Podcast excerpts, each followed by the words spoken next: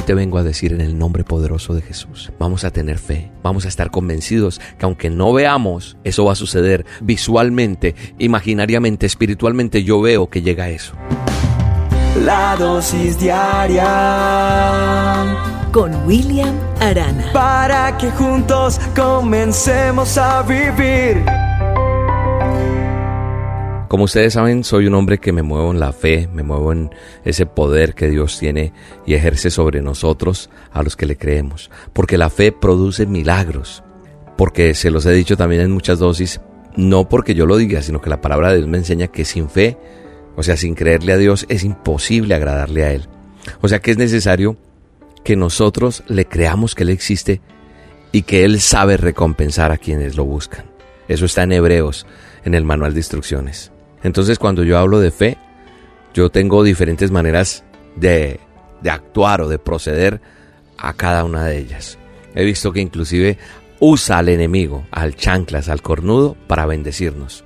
Yo me imagino esa situación cuando hay mucha gente mirando, personas que les gusta ser testigos de los milagros que Dios hace, pero a veces la gente no se arriesga.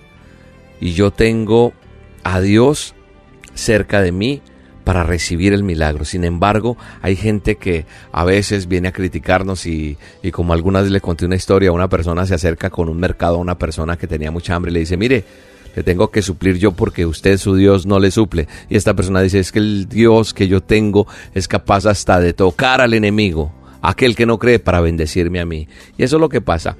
Y hay una historia que le quiero contar hoy.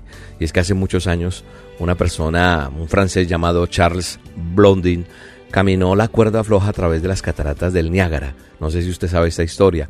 Y había una multitud reunida allí mientras él regresaba con éxito a su lugar de partida, o sea, lo logró. Y después de haber cruzado y haber logrado pasar este reto, él dice, ¿quién cree que yo puedo cruzar de nuevo las cataratas del Niágara? Esta vez empujando una carretilla. ¿Quién cree? preguntó este hombre. La multitud empezó a gritar, ¡ah! Creemos, creemos. Entonces nuevamente Blondin dirige esa carretilla con éxito a través de las cataratas de regreso y muchos espectadores lo aplaudían. ¿Quién cree que puedo cruzar las cataratas del Niágara por tercera vez? dijo otra vez Blondin, pero esta vez con una persona en la carretilla. Y la multitud empezó a aclamarlo y a decirle, sí, te creemos, te creemos. ¿Y quién será el que va a ser voluntario? ¿Quién va a ser mi primer voluntario? Y ahí hubo un gran silencio ninguna persona tuvo la misma fe que tuvieron en las primeras dos veces. Después de todo lo que habían visto, la gente era muy probable que tuvieran esa fe genuina que Blondin podría caminar de nuevo en la cuerda floja, pero esta vez con una persona dentro de la carretilla. Y sin embargo, no creyeron lo suficiente para estar dispuestos a tomar ese riesgo y entrar en la carretilla. ¿Qué me refleja esta historia? ¿O qué nos refleja esta historia? Refleja que nuestra relación con Dios es muchas veces así. Nosotros vemos cómo Dios le provee a otros y hace milagros en otros, pero no creemos que lo pueda hacer con nosotros.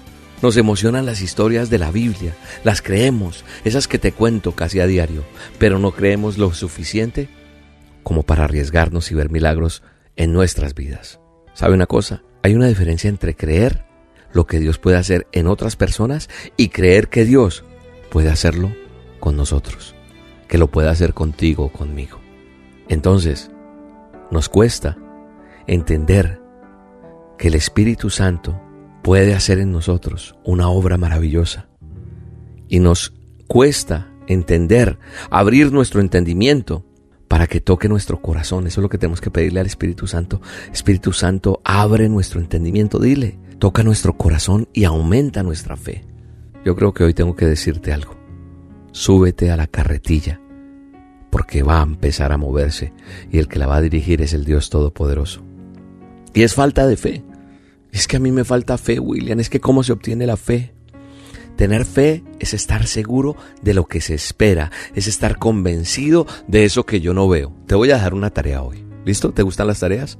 Vas a buscar en el manual de instrucciones ahora lo que termine la dosis. Hebreos 11.1. Vas a ir a Hebreos 11.1 y vas a leer eso. Y eso es la fe. Es seguridad de lo que yo estoy esperando. Es estar seguro de eso que inclusive no lo veo. La palabra espera viene de la palabra esperanza. Así que tú y yo tenemos que tener esperanza en quién? En Dios. en que estamos esperando eso que Él nos prometió, eso que Él va a hacer. Así que primero oramos, después esperamos, para que después recibamos. No podemos primero recibir y luego creer. Eso no es fe, no. La fe es estar seguro de que vamos a recibir eso que estamos esperando. Así no lo veamos. Es estar convencidos que a pesar de que no lo vemos, ahí va a llegar. Porque todos podemos creer en algo que estamos viendo. Lo bueno es creer en algo que yo no estoy viendo, que no he recibido. Eso sí es fe. Eso es fe en Dios. Porque quiero decirte algo. Y te digo que existen muchas fuentes de fe. Hay gente que tiene fe en sí mismo, otros tienen fe en los demás, y es por eso que cuando esa persona les falla, tienden a desanimarse y a desconfiar en todo el mundo.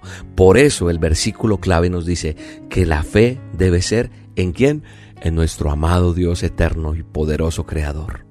En Él tiene que estar nuestra fe. Sin fe es imposible agradarlo a Él, a Dios, porque es necesario que el que se acerca a Dios crea que existe y que sabe recompensar a quienes le buscan.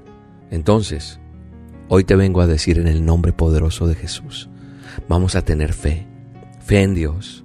Vamos a estar convencidos que aunque no veamos, eso va a suceder, porque de eso se trata, que no estamos viendo lo que vamos a recibir, pero visualmente, imaginariamente, espiritualmente yo veo que llega eso. ¿Tú qué estás viendo? Yo una vez vi mi hogar restaurado y así fue. Yo una vez vi un hombre que podía predicar la palabra y que podía enseñarle a los demás y ese soy yo. Y porque eso lo vi, lo visualicé, lo creí por fe. ¿Qué es lo que tú tienes que ver por fe? ¿Qué es lo que tú quieres y necesitas ver por fe? ¿Tu sanidad? Tu hogar, tus hijos, tus finanzas. Hoy es un día de fe, ¿sabes? Hoy es un día donde se moverán las manos de Dios, el favor de Dios, la gracia de Dios, el poder de Dios. Yo estoy seguro que hoy es un día de milagro para ti. Hoy es un día de respuesta para ti. ¿Lo crees? En el nombre de Jesús verás tu milagro. Es pues la fe, la certeza de lo que esperas.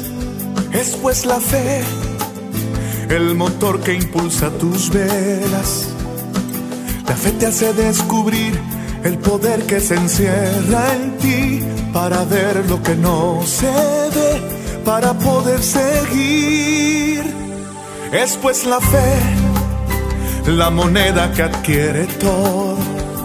Es pues la fe, más valiosa que el mismo La fe te sostiene mirando hacia el frente por la fe lucha fuerte. Quien espera algo más, la fe mueve montañas y eso tú lo conoces. La fe hace que viva lo que ya estaba muerto, por la fe cobra aliento. La fe no admite dudas y no cruza los brazos. No se sujeta al tiempo, no se rinde el fracaso, la fe sigue luchando la fe estamos vivos, por la fe es que soñamos, por la fe en su palabra cruzaremos el mar. La dosis diaria con William Arana.